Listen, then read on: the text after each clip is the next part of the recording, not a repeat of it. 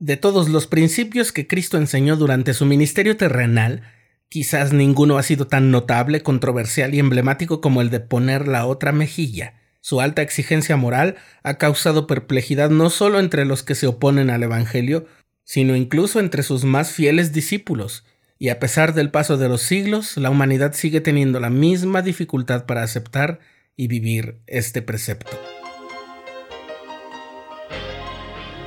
Estás escuchando el programa diario, presentado por el canal de los santos de la Iglesia de Jesucristo de los Santos de los Últimos Días.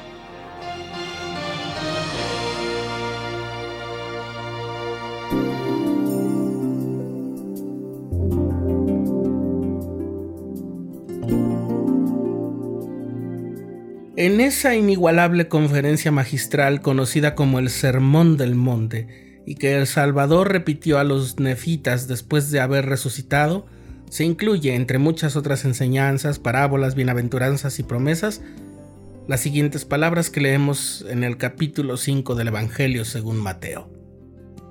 Oísteis que fue dicho ojo por ojo y diente por diente, pero yo os digo, no resistáis al malo, antes bien, a cualquiera que te golpee en la mejilla derecha, vuélvele también la otra.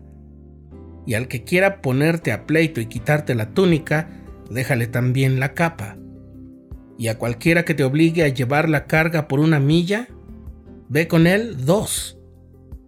Al que te pida, dale. Y al que quiera tomar de ti prestado, no se lo rehuses. En julio de 1833, los miembros de la iglesia que vivían en Independence, Missouri, sufrieron la agresión de un populacho.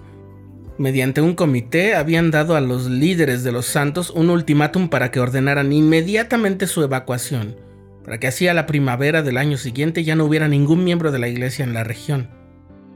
El obispo Edward Partridge y el elder William W. Phelps sabían que Independence era la tierra señalada por revelación divina para edificar Sion, de modo que pidieron al comité un plazo razonable para pedir instrucciones al profeta José Smith, que vivía en Kirtland a casi 1500 kilómetros, pero el comité les dio solo 15 minutos para decidir.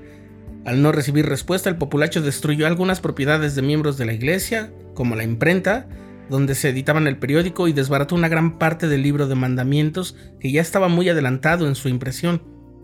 Luego sometieron al obispo Partridge y a Charles Allen un recién converso llegado de Pensilvania, y los arrastraron por la calle entre insultos y golpes, hasta la plaza pública donde les dijeron que si no renunciaban a su fe en el libro de Mormón, debían dejar el lugar.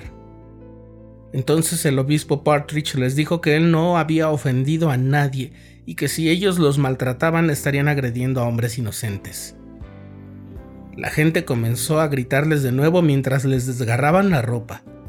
Les untaron brea caliente en la piel mezclada con cal o con cenizas de perla y los cubrieron con plumas.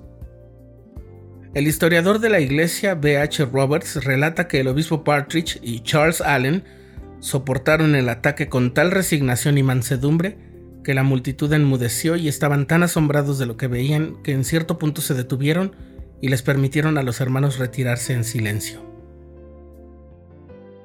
Cuando Oliver Cowdery pudo contarle a José lo acontecido, después de casi tres semanas de viaje hasta Kirkland, el profeta ya había recibido un par de revelaciones en las que el Señor les brindaba consuelo, esperanza y las instrucciones que tanto estaban necesitando los santos en Independence. Hasta ese punto, la actitud general de los santos había sido precisamente la de no responder a las agresiones de violencia. Seguían el precepto de poner la otra mejilla como había ocurrido con Edward Partridge y Charles Allen, el Elder Phelps, la imprenta y todos los hermanos agraviados también se contaban entre ellos. Pero si los ataques continuaban sin que se encontrara un modo de detener la violencia, cada vez sería más difícil establecer Sion en el lugar y las condiciones señaladas por el Señor. Lo que reveló el Señor en esa ocasión y que se encuentra en la sección 98 de Doctrina y Convenios fue una reafirmación del principio cristiano de poner la otra mejilla, pero también contenía instrucciones específicas para que los santos supieran conducirse ante los agravios de los que habían sido objeto y de los ataques que podrían llegar en el futuro. Dice a partir del versículo 23, Si los hombres os hieren a vosotros o a vuestras familias una vez, y los soportáis con paciencia, sin injuriarlos ni procurar vengaros, seréis recompensados. Mas si no los soportáis con paciencia, os será contado por medida justa impartida a vosotros. Si vuestro enemigo os hiere por segunda vez y no injuriáis a vuestro enemigo, mas lo soportáis pacientemente, vuestra recompensa será cien tantos más. Y si os hiere por tercera vez y lo soportáis con paciencia, vuestra recompensa os será cuadruplicada. Y estos tres testimonios acusarán a vuestro enemigo si no se arrepiente, y no serán borrados. El consejo del Señor decía que si un enemigo lo sería tres veces y escapaba de la venganza de Dios, ellos debían advertir al enemigo, en el nombre del Señor, que no viniera más contra ellos. Si el enemigo continuaba hiriéndolos, entonces los santos quedaban justificados en pagarle de acuerdo con sus obras. Así lo dice el versículo 31. Sin embargo, si los santos perdonaban a sus enemigos, aun cuando estuvieran justificados para una represalia, ellos serían recompensados por su rectitud. Es importante resaltar dos cosas.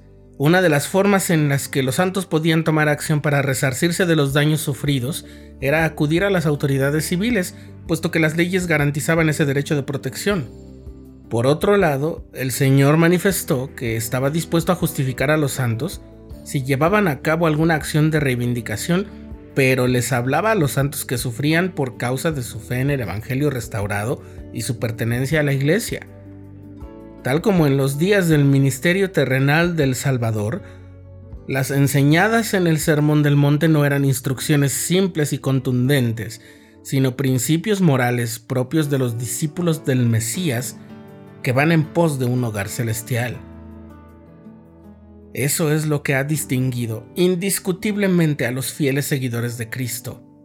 En sus vicisitudes perseveran, caminan la segunda milla y están dispuestos a perdonar.